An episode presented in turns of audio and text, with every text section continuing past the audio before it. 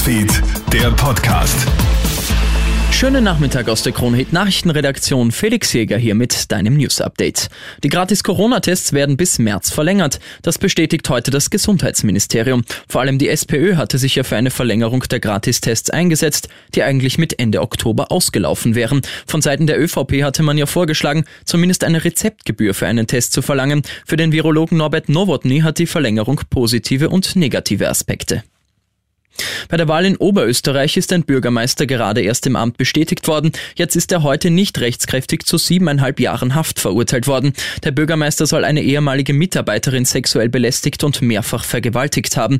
Der Ortschef leugnet die Vorwürfe, behauptet während der Tatzeit im Urlaub gewesen zu sein. Jetzt wird er zu siebeneinhalb Jahren Haft verurteilt und muss dem Opfer 7000 Euro Schmerzensgeld bezahlen. Wird das Urteil rechtskräftig, muss er sein Amt abgeben.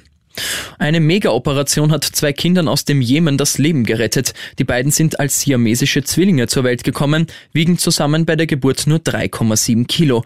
Die Ärzte müssen warten, bis sie 9 Kilo wiegen. Erst dann kann der gewagte Eingriff gemacht werden. In einer achtstündigen OP trennen 25 Ärzte die beiden Jungen. Die Zwillinge müssen dann lange intensivmedizinisch betreut werden. Jetzt vermeldet das Krankenhaus aber, dass beide Kinder wohl auf sind.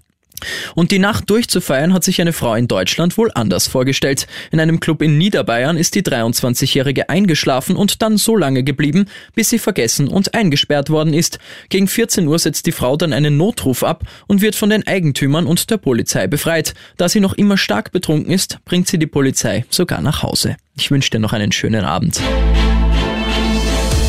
Krone Hits, Newsfeed, der Podcast.